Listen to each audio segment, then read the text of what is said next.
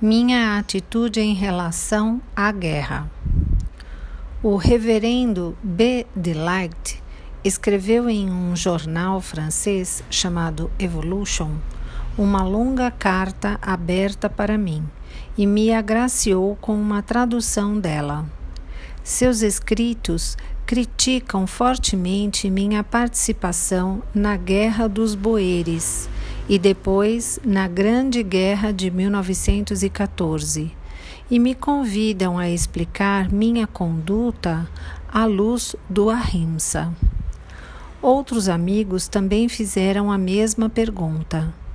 Eu tentei dar a explicação mais de uma vez nestas colunas. Não há defesa para minha conduta pesada apenas nas escalas do Ahimsa.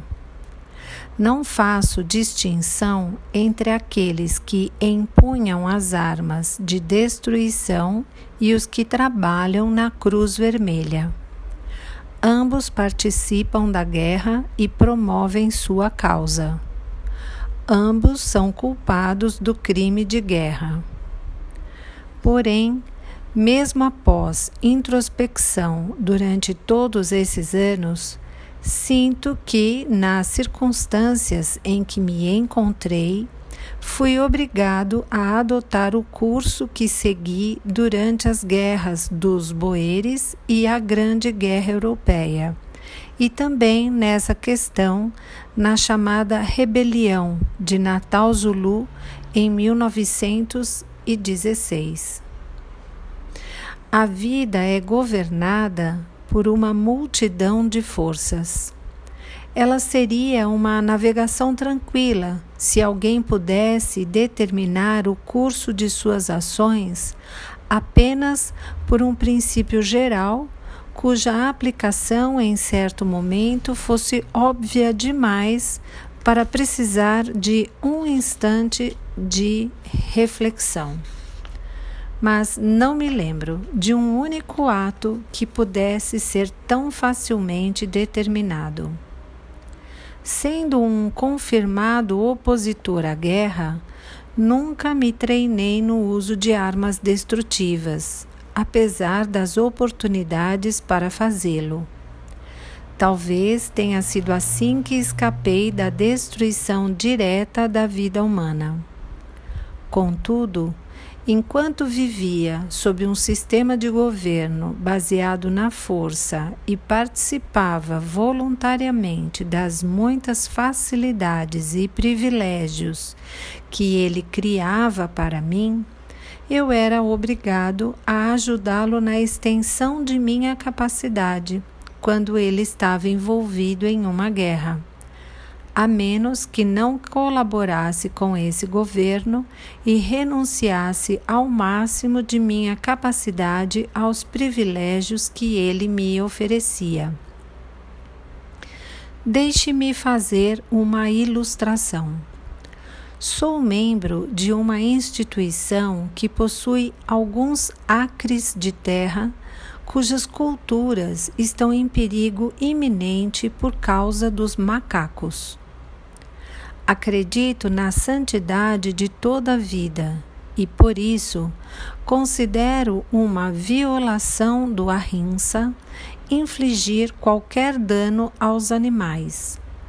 Todavia, não hesito em instigar e dirigir um ataque aos macacos para salvar as plantações. Eu gostaria de evitar esse mal posso evitá-lo deixando ou desmembrando a instituição. Não faço isso porque não espero encontrar uma sociedade em que não haverá agricultura e, portanto, nenhuma destruição de alguma vida. Por consequência, em temor e tremor, em humildade e penitência, participo do ferimento infligido aos macacos, esperando algum dia encontrar uma saída. Sendo assim, participei dos três atos de guerra. Eu não poderia, e seria loucura para mim, romper minha conexão com a sociedade a qual pertenço. E nessas três ocasiões eu não pensava em não cooperar com o governo britânico.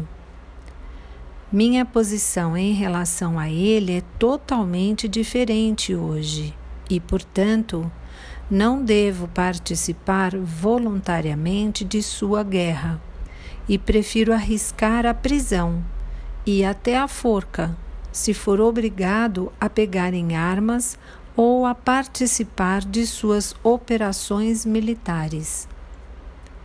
Mas isso ainda não resolve o enigma.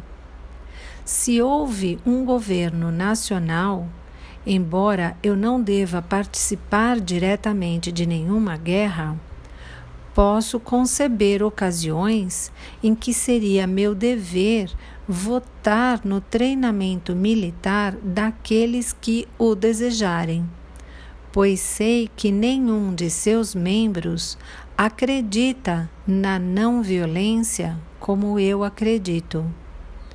Não é possível tornar uma pessoa ou sociedade não violenta por coação.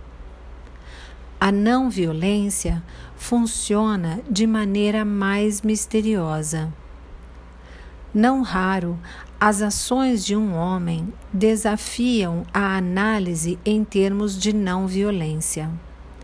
Da mesma forma, suas ações podem ter a aparência de violência quando ele é absolutamente não violento, no sentido mais elevado do termo, e mais tarde é descoberto ser assim. Tudo o que posso alegar para minha conduta é que ela foi, nos casos citados, impulsionada no interesse da não violência. Não se pensava em sórdido interesse nacional ou em qualquer outro. Não acredito na promoção deles em sacrifício de algum outro interesse. Não posso continuar mais com meu argumento. A linguagem, na melhor das hipóteses, é apenas um veículo precário para expressar os pensamentos de alguém em sua totalidade. Para mim, a não violência não é um mero princípio filosófico, é a regra e o fôlego de minha vida. Sei que falho com frequência, às vezes conscientemente, com mais frequência de maneira inconsciente. Não é uma questão de intelecto, mas de coração. A verdadeira orientação vem pela constante espera em Deus pela extrema humildade, autoabnegação, em estar sempre pronto para se sacrificar. Sua prática requer ousadia e coragem da mais alta ordem. Estou dolorosamente ciente de minhas falhas.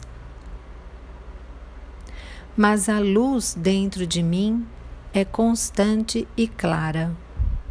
Não há escapatória para nenhum de nós, salvo através da verdade e da não violência. Sei que a guerra é errada, é um mal absoluto. Eu também sei que isso precisa acabar Acredito firmemente que a liberdade conquistada através de derramamento de sangue ou fraude não é liberdade. Queria que todos os atos alegados contra mim fossem totalmente indefensáveis, e não que, por qualquer ato meu, a não violência fosse comprometida ou que algum dia eu fosse a favor de violência ou mentira, sob qualquer forma ou molde. Não a violência, não a mentira, pois a não violência e a verdade são a lei de nosso ser. Yang Índia, 13 de setembro de 1928